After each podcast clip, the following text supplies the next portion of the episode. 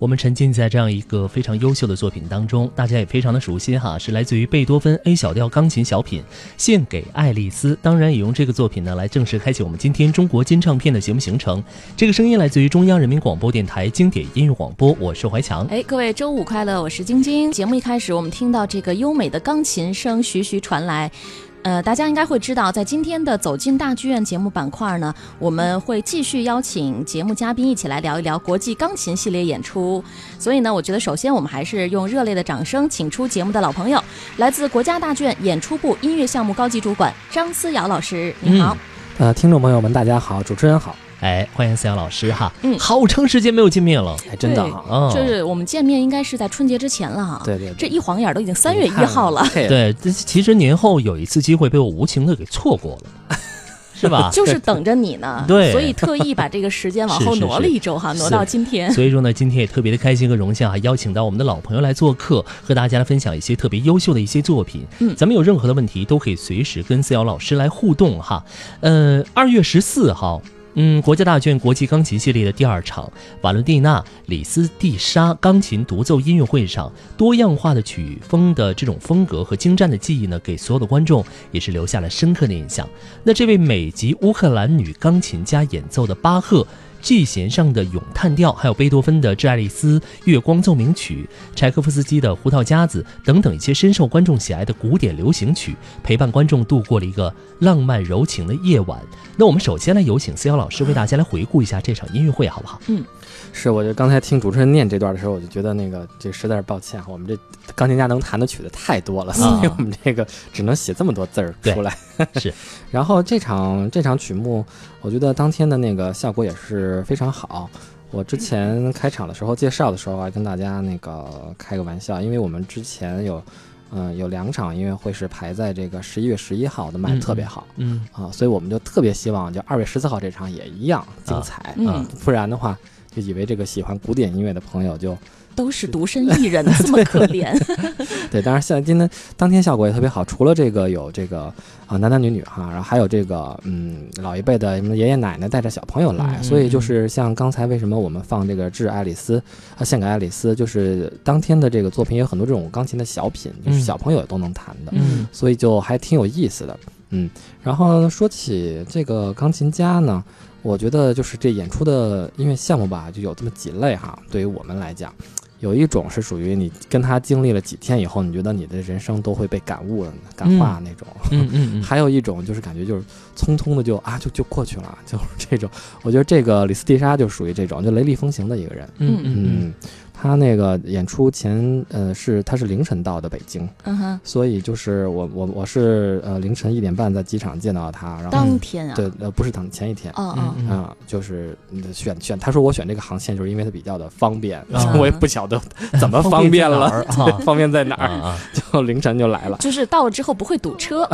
对对，这倒是。还有时差的问题哈，不用调啊，对，直接就去酒店，然后就练了两活活练两天琴，就真是太能练琴了这个人，嗯嗯。嗯。就从下午两点一直练到六点半，而且就一般这个钢琴家总会休息一下，嗯，他他好像没有这个习惯，就直接一就是一下坐在台上就开始了他的开始了他的表演，然后自己还拿手机录啊什么，因为他是一个那个。叫油管红人，嗯，就是在那个在 YouTube 老发老发这个视频什么的，嗯嗯，就他到，然后有时候那个打开手机就给我看，然后就还还能看到他自己用那个美颜相机拍的自己的自拍，也会用哈，对，所以他本人也挺美的，真的，对对，所以我觉得他是一个特别接近普通人的一个钢琴家，嗯。嗯，然后他也比较善于用现在的社交媒体，所以这个多多少少呢也影响到了他的演出的风格，嗯啊，但是我们先说一点，我就是觉得听完他的这个演。啊，演奏会以后呢，你得感慨，就是我有一个朋友，挺挺资深的一个朋友呢，就是上半场去听了以后，给我发了个微信说，听着听着特别像年轻的时候那个。金曲荟萃的卡碟。哦，你知道对对，一首接一首全是金曲，你知道然后呢，然后我说你再多听听，然后呢，他说下半场说感觉磁带翻面了，变了，就是他是这类的，就是他就有一类钢琴家，他就是属于这种风格。当然这个朋友他，呃，就是他还有一个独特的，他这话还有一个独特的意味，就是他在呃他在形容这个钢琴家的这个演奏的风格比较的呃标准化。嗯，所以就每一遍听起来都一样。嗯哦嗯嗯哎，它是它有这个意思在，嗯，但其实这也是它的一个特点，就是瓦伦蒂娜的一个特点。你想，他天天在这个网上发这个视频，嗯他就这种这油管红人不是什么人都能干的啊！嗯你你嗯你首先一得能弹好哈，嗯嗯对？吧？你随便录一个曲子，然后漏洞百出的，谁看呀，对吧？对，第二一个就是说你的曲目量得非常大，你得什么都能弹，嗯然后呢什么都能弹好，然后嗯迅速把这曲子捏合成型，我觉得这真的是个本事哦，哦，而且他就也没有也没有看谱，嗯嗯，就每年都会有几个钢琴家会让我觉得。嗯，他们是没带谱来就，不带就是谱，空着手插着兜，然后就到舞台上了，然后嗯就坐那儿就开始弹，然后一下就好几个小时，嗯。你都不知道他怎么把这些谱子背下来的，还不错，关键是，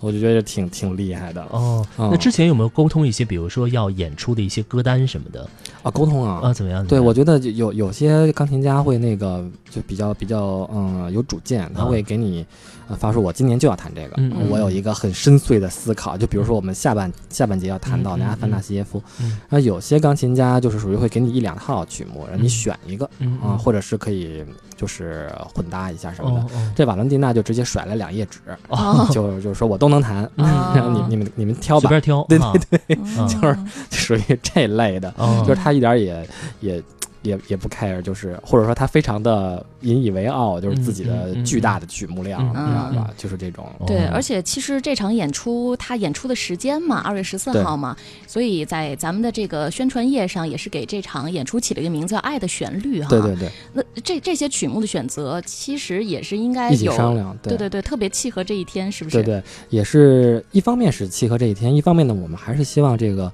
呃古典音乐能够更多的让呃各个呃年龄层，年龄层面嗯和这个程度的观众嗯都能够嗯有所那个感受。嗯嗯嗯，哦，不光是压这个日子，哦哎，嗯这只是个巧合，是所以那，就是说锦上添花嘛，就觉得这样好一点。嗯然后，但还是为更多的这种观众和琴童考虑。嗯对，哦因为确实听起来有一种感觉，就是像在听古典乐当中的流行曲。对对对而且我现在越来越觉得，嗯、就是古典音乐实际上它是应该应该是一个就是大多数人都接纳的事情，不应该是一个小小小众的一个，就嗯是小众中的小众，嗯就是、那就可能就不大对。哦嗯，哎，晶晶也来说一说嗯，这感觉。这场演出我还真是去了现场，嗯我觉得怀强错过真的是有点遗憾。所以说我刚才我就说了，这错过了嘛，对，因为不单在本场演出当中呢，我们欣赏到了嗯钢琴家精湛精湛的弹奏技巧，记忆啊，而且呢，中间还 还有一些彩蛋是啊意外收获。怎么样？怎么样？怎么样？就是这个咱们这位美女钢琴家哈、啊确实呢，这个弹得非常的投入。嗯然后在上半场还没有结束的时候，弹着弹着弹着，嗯，就出现了一点小状况。哎，什么状况？这个是琴键有有这个琴弦被弹断了的情况哈。真的啊，对对对，还有这样的情况？对对对，我们当时啊，这个这个一般这个真是彩蛋啊，嗯 这样说打引号的彩蛋啊，就是因为我我们一一开始就如果要是这个钢琴家之前出过这种状况，比如波格莱里奇。嗯嗯。啊，就是他之前就是出现过这种状况，我们嗯就会在台上再多备一台钢琴。哦。嗯啊。但是这个瓦伦蒂娜，一个是曲目比较的轻松，嗯再有一个这个一看他那个风格哈，就漂漂亮亮的，嗯嗯，没想到这个姐姐这么这么猛，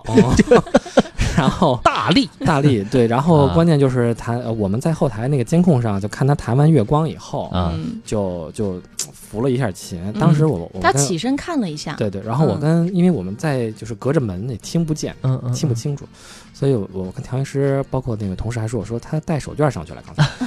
因为一般有那种就是擦擦手什么的，嗯。嗯。然后想了想好像没有，嗯。但是他很快又恢复演奏状态了，嗯嗯嗯。啊，然后就弹了一个那个李斯特的匈牙利狂想曲第二首一炫技的，嗯，然后特热闹，然后下来以后那个我们调音师就中场休息了嘛，嗯嗯。调音师就上去了，然后下来脸都绿了，说那个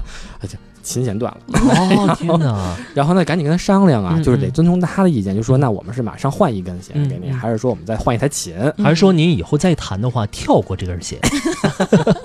对，那好在呢，它是就是它就是在中高音区啊，它是一个琴键对三根琴弦，就哦定住一个音。然后它断了以后呢，就两根弦断了嘛，那嗯还剩一根弦，可以维持，所以它就它是属于那种我我兴致来了以后，我就先弹完再说，嗯。就先弹完先痛快了，所以它也没有像有的钢琴家似的，一出现状况就马上就回来了，嗯。这样我们就及时调整了嘛。他就先把这后面这个就正在劲头上呢，我就先把后面李斯特弹完了。嗯嗯，然后呢，然后他说我我觉得我还是想用这台琴，嗯你们就帮我换根弦就行了。所以这样的话，我们就同时赶紧冲上台去。然后我们当时也跟观众打了个广播，就嗯说我们现在要换一根弦，嗯然后呢中场休息可能从十五分钟要要延长一点，延长一些从现在从打广播开始要有二十分钟。那嗯观众都。一个是报以热烈掌声，不是就是大家觉得可能这个比较少见，嗯 就就就，然后很多人就开始围过来，就这个在我们的调音师在这个万众瞩目下 红，开始 开始他的工作，对，啊所以，当然后来有的那个朋友哈，也在就是也发这个微信就问，包括微博上也问说，你们你们为什么不给他换一台琴？嗯嗯。所以，但是因为这我们要遵从钢琴家的这个建议，嗯。因为他我们他在演出前我们是有两台琴嗯。给他选，备着哎啊，，给他选，就是说这两台琴状况一样，嗯，就调整状态都一样。然后呢，你你选一个哪个你顺手，嗯然后呢，他就会通过比如说整个琴的音色呀，比如有的琴亮一点，有的琴暗一点，然后呢，比如说有的琴的手感轻一点，琴嗯琴手感重一点，嗯然后他会综合考虑说，那我用这台嗯叫演奏用琴，那我们就把另外一台琴撤下去了。嗯然后呢，弹断弦了以后呢，我们还得问他，嗯就是说，因为就是说换一根弦也也挺麻烦的嘛，就是就是时间会比较长。嗯那么推一台琴上来呢，反正嗯整体调整调整，呃也差不多。嗯那么他呢还是觉得说我我既然喜就是觉得喜欢使一个趁手的兵刃，嗯就是这台琴已经被我使那么热了，然后我我换一个新的，还要重新培养感情，这些就不好，所以他就坚持用原来的原来这个啊、哦所以我们就就采取了换弦而不换琴的方式。嗯哎，这个也跟大家解答。反正就是钢琴音乐会，它作为一种文化，其实里面挺多故事的。啊嗯嗯，哎，我觉得这种故事其实对于所有的听众来说还挺喜欢听的哈。对对，我觉得对现嗯场的观众来说，也是一是非常可以理解这种情况的发嗯生；二呢，就是真的有一种哎，看到了平时可能不大有机会能看到的 状况。要不然怎么说是彩蛋呢？对另外一方面也是从这方面能看出这位音乐家这个性格上的一些东西。对嗯啊，哎，你这真是，哎，我发现你特别适合这个观观察别人，学心理学的 和总啊真的结哈，啊。没有的，就是去猜嘛。所以说今天呢也是特别的开心哈，思瑶老师来做客，和咱们一起来分享一些非常优秀的一些作品。呃，咱们这样，接下来先来欣赏一首。啊，先来欣赏一首是李斯特第二匈牙利狂想曲，呃，再来欣赏一下，之后呢，继续回到节目当中，咱们接着聊。「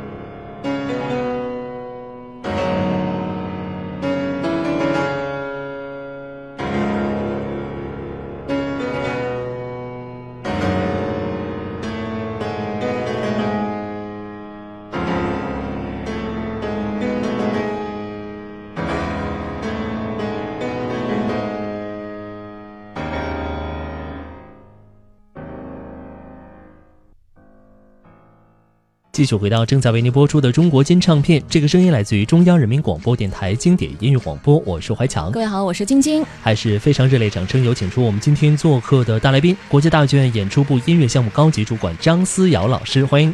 听众朋友们，大家好，主持人好，嗯，欢迎思瑶老师。那今天思瑶做客呢，会继续带我们来回顾以及推荐国家大剧院二零一九年国际钢琴系列音乐会。嗯，呃，我们继续来说一说，在二月十四号上演的瓦伦蒂娜李呃李斯蒂莎钢琴独奏音乐会。其实，在这场音乐会上呢，出现了很多短小的作品形式啊，比如说钢琴小品献给爱丽丝，以及改编曲目李斯特改编舒伯特小夜曲。嗯，所以想请教思瑶老师一个问题，可不可以给大家？家来科普一下这个钢琴小品、音乐瞬间、改编曲目等等这些一些比较专业的知识。嗯，这些不同的形式的作品在曲目的呈现上会给观众带来什么不一样的体验吗？嗯，对这个呃问题非常好啊，而且也是我们这次一下 get 到了我们这次这场演出曲目策划的一个这个思路，嗯，就是有意识的把这些。啊，这种钢琴小品啊、改编曲啊等等的这种所谓的啊，就是比较大众化的曲目纳入到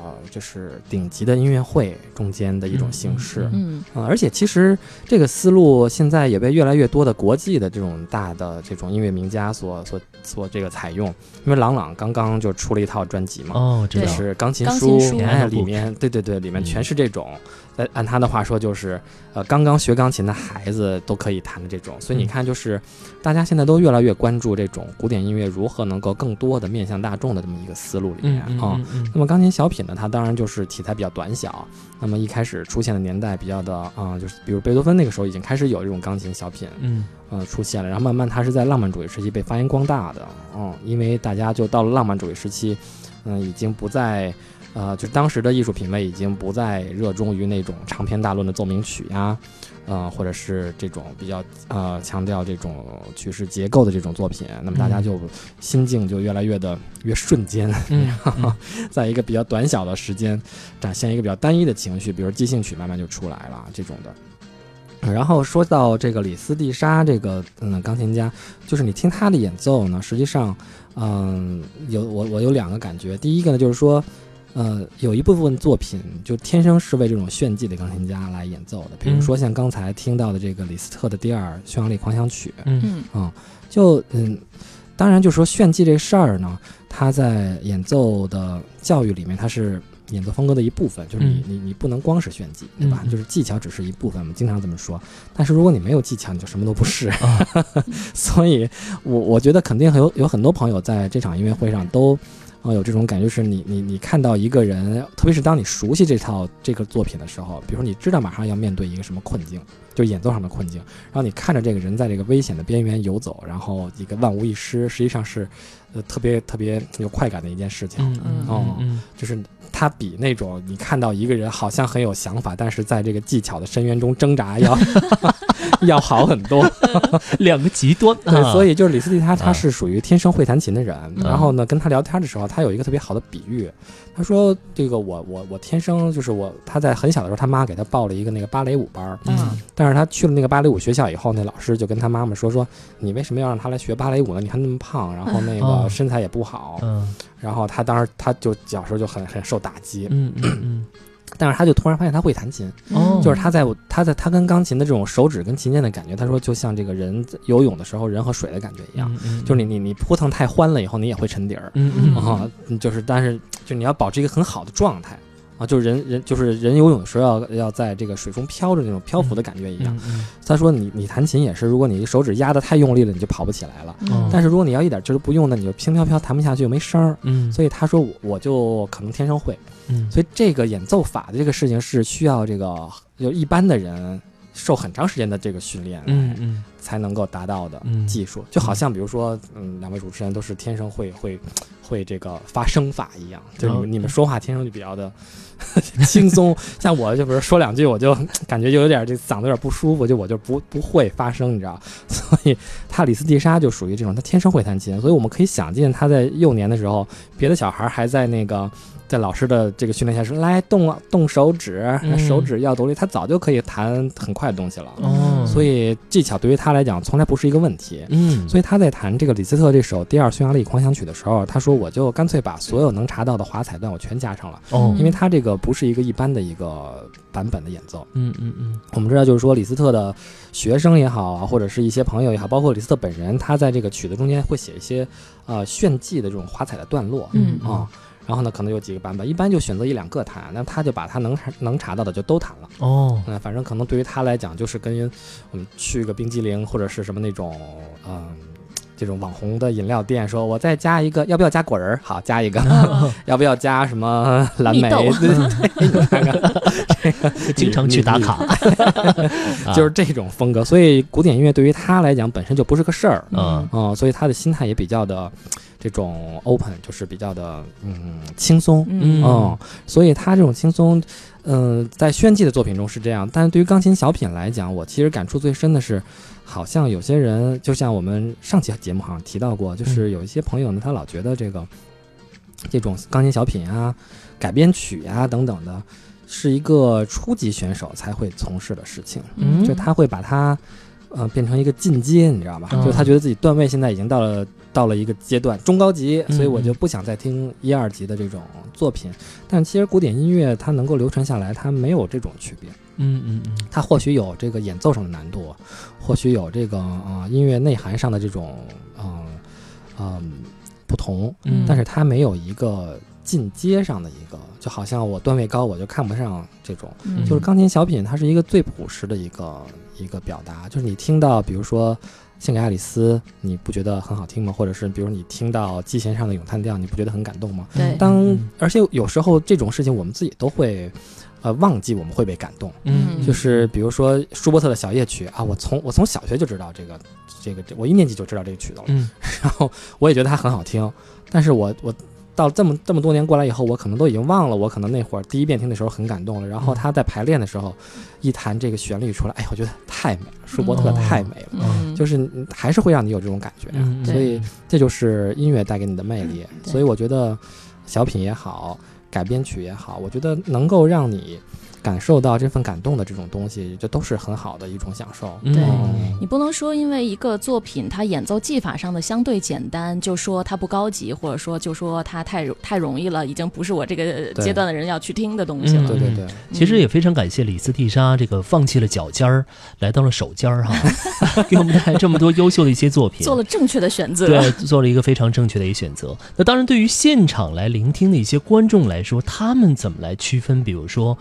现在演奏的是钢琴小品，现在演奏的是音乐瞬间，首先我们节目单要写的非常详细。哦，对吧？？然后再有一个，它本身在时长上就很不一样，嗯嗯哦嗯，可能它跟那时间比较短一些。对但，非常短小，非常短小。哦然后跟跟特别是跟《月光奏鸣曲》这样的嗯嗯，嗯中长篇的这种作品相比，就对对对，很大的一个区别区别。嗯 OK，好，那咱们接下来时间和大家要分享的就是李斯特改编舒伯特小夜曲三重奏版本。对，咱们我这个们压这个选这个嗯，就还是想嗯。借着刚才这个感动这个事儿说，就是改编曲，好多人就是呃不屑一顾，甚至嗯。有时候呢一些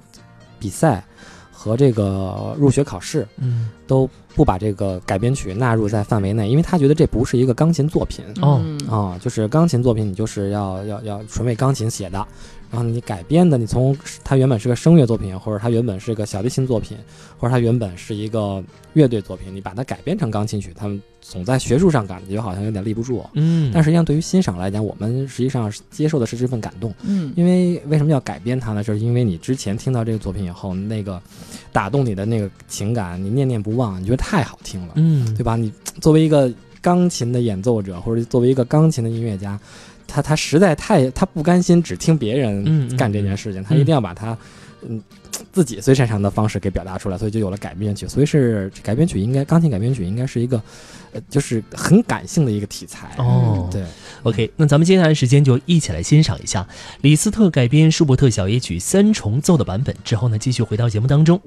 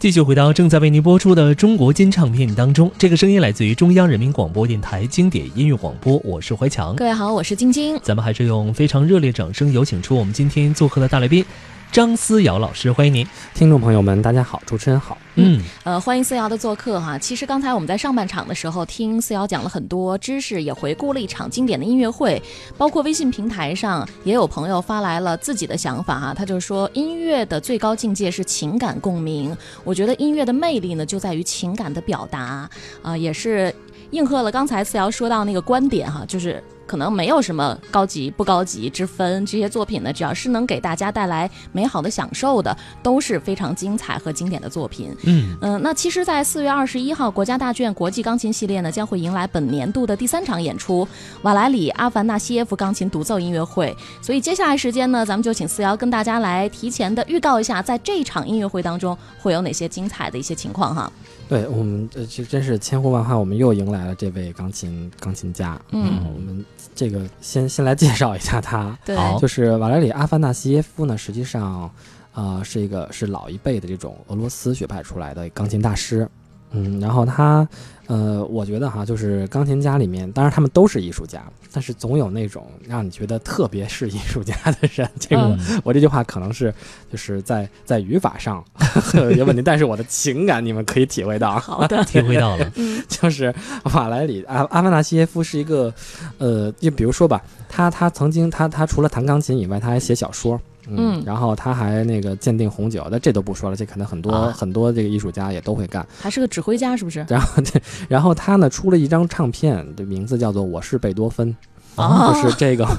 就是他对，然后很多人就就觉得你也你也太狂了，啊。就是这种。然后呢，当然他就是整个那个形象哈，就是一弹起琴来那头发都飞起来啊、什么的，就嗯。而且就是呃，好像被网友吧，就是被乐迷朋友们就扒出来和那个《功夫 》里面那火云邪神特别像，外形上，然后再加上他弹琴的这个风格也比较属于独树一帜的啊、嗯。就是他人特别朴实，其实人特别好，嗯。然后但是他整个的音乐是属于非常强势的，嗯，然后非常有自己主见的，嗯。啊，这样这样的一种风格。所以呢，二零一七年的时候，我们邀请他来，他弹的是贝多芬的一个啊音乐会，就是月光奏鸣曲啊、悲怆奏鸣曲啊，包括这个热情奏鸣曲，啊，然后喜欢他的人就一直在后面给他叫好，然后不喜欢他认这个演奏的人，就是可能呃正式曲目完了就走了，因为后面还有、哦还有返场。嗯啊，就走了，就就拍案而起，就拂袖拂。袖而起，拂袖而去啊！就我不认同你的观点，哦但其实这个阿凡纳西耶夫呢，他也不 care 你认不认同，就是因为他，我觉得这个对于一个艺术家来讲是对的，嗯就是他不会去讨好谁嗯啊、他认准他他只负责就是把他自己认准的事情，很忠实的，然后百分百的奉献给你。这个嗯。好像我们觉得，呃，这个就可跟我们去，比如说七九八或者是今日美术馆，你看一个画展，嗯或者是看一个展览的，嗯。看一个那个雕塑展是一样的嘛？就你那么多的墙上那么多画儿，然后展厅里那么多展品，那有些你也会，包括我们都不是搞这个专业的，我你我都不是画家，对吧？我然后那我们也会对一幅画指指戳戳，这画的这个画的什么呀？看不懂，然后然后或者觉得那幅画画的特别好，嗯所以我觉得这是一个艺术家挺挺真实的状态，所以嗯哎，这就是，呃，这是他他演奏个性的一部分。然后他那个《我是贝多芬》的这个专辑呢，他实际上后来解释了一下，他说呢，他觉得现在当代的这个，在他看来哈，很多的这种，呃呃，古典乐的这种商商业化呢，让很多这个演奏者已经不大这个会每天问一下自己做艺术是要干嘛。嗯嗯。他说：“他说他谈了贝多芬的作品，他是越来越思考，他觉得贝多芬实在是很不容易，嗯。他深深的受贝多芬的这种当时这种精神的所鼓舞，嗯。所以他说呢，我我起这个名字就是说我要让自己，他说我我并不呼吁所有人都这样，但是呢，他说我就是要让自己能够像贝多芬那样。”重新为艺术去发声，然后呢，去去担当艺术应该在这个世呃世界上应该担当的一些责任。我觉得嗯他是他是这么一个考量，我觉得还蛮蛮佩服他的。嗯，所以当时二零一七年呢，呃，就就跟他约定说，您老人家后面准备好了，我们可以继续再来再来一场啊、啊但是因为去年档期实在太满了，所以我们就把它挪在今年。啊，一九哎年，，一九年四月份，然后带来的一场是这个舒伯特全场的一个呃音乐会。啊，那么上半场我们正在跟他讨论啊，看怎么分布，因为有可能会是三个半场，因为第一三块儿，啊、对，因为第一块呢是这个舒伯特的音乐瞬间六首音乐瞬间，这嗯是舒伯特最为呃叫叫什么彪炳史册的一个呃艺术成就之一。嗯，因为舒伯特把把他最富智慧的这种啊、艺术思考，就在他的即兴曲、音乐瞬间和奏鸣曲中去体现。音乐瞬间就属于篇幅，像我们刚才说的，篇幅非常短小，然后呢，在一个不长的篇幅里面表达了。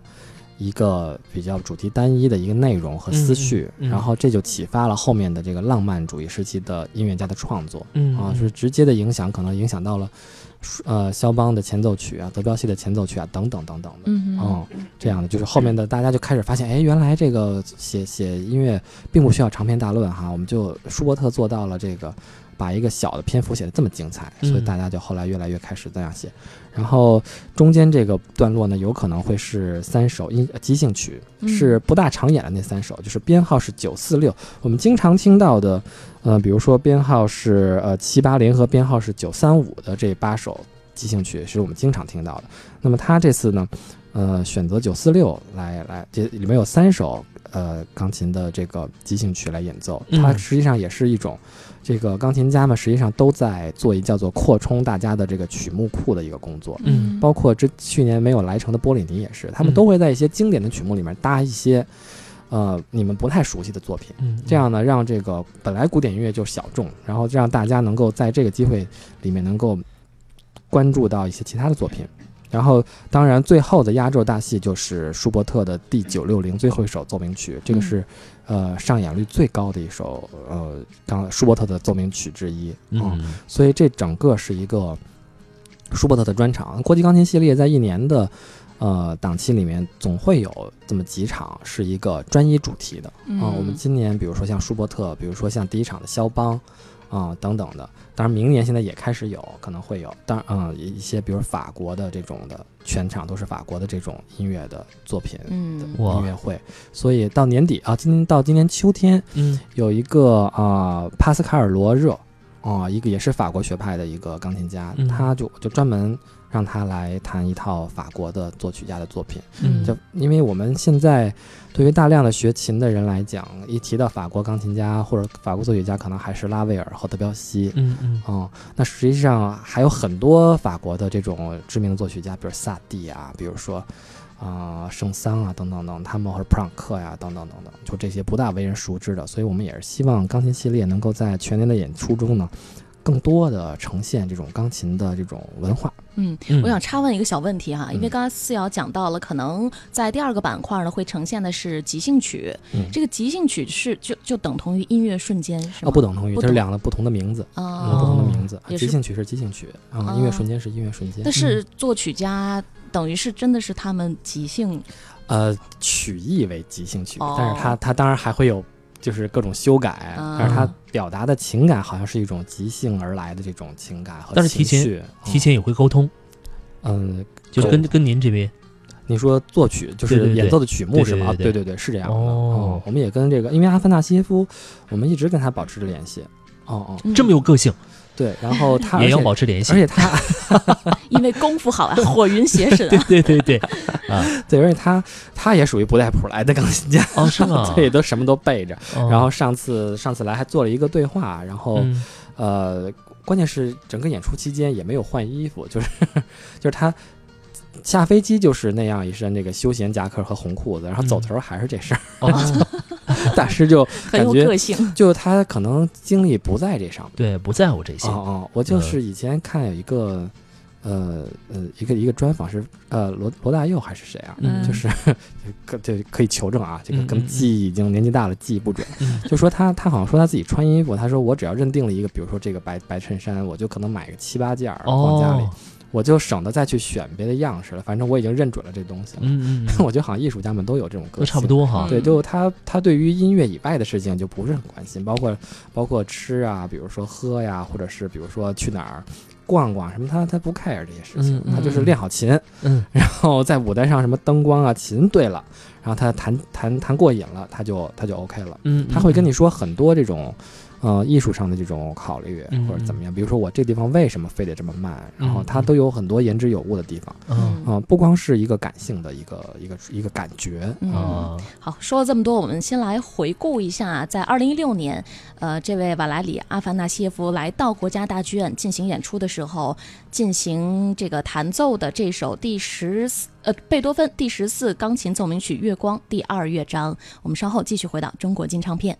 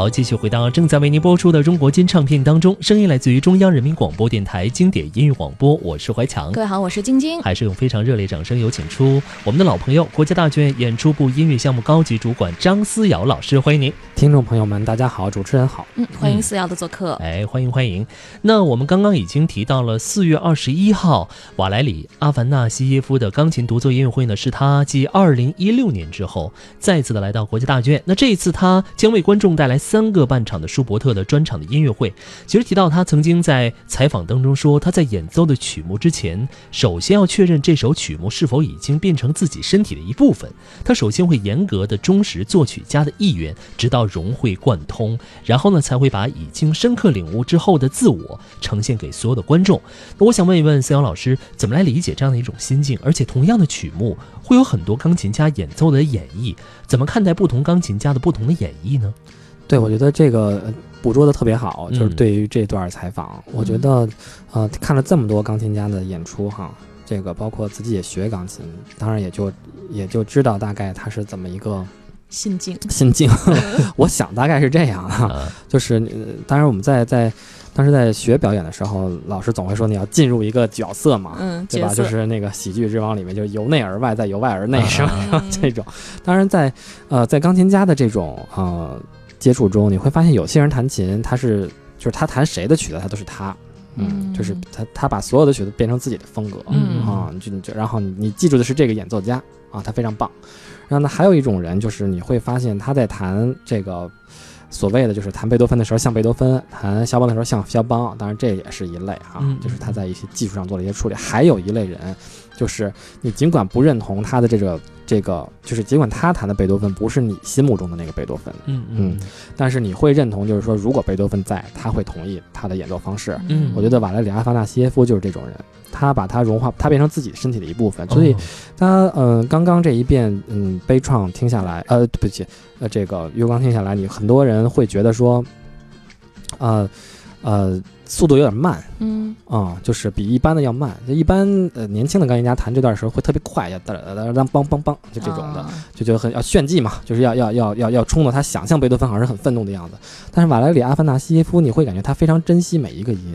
就是他他很他很能够体会贝多芬的这个心血呀，就是他写在纸上的每一个音都是一个心力的达成。嗯嗯，所以他并没有采取一个很快的速度，然后但是他在过程中会有很多自由的处理，然后中间有一段你会觉得这个左右手没有合在一起啊，嗯。就是两手的速度感觉好像没有合在一起，嗯。达到一个什么效果，就好像我们是坐在一叶扁舟，然后你在船上，然后你在看河岸，就是这个场景有一个有一个变化，有一个动态的一个相对的一个动态，哦，所以这个这个境界我觉得是是，但是你要是严格的去按照谱子打拍子的话，你会发现它左右手实际上是在一起的，哦，哎，这就是演对，好演神奇。这。就是音乐的一个二次创作，我觉得非常的、非常的了不起。嗯。而且每次就是有人在谈到这个，无论是贝多芬也好，还是舒伯特也好，我都会挺感慨的，因为他们这两个人现在的名声都太大了，对吧？嗯就是我们一听起古典音乐来，简直就是顶礼膜拜这两个人。嗯但是这两个人在生前都非常的这个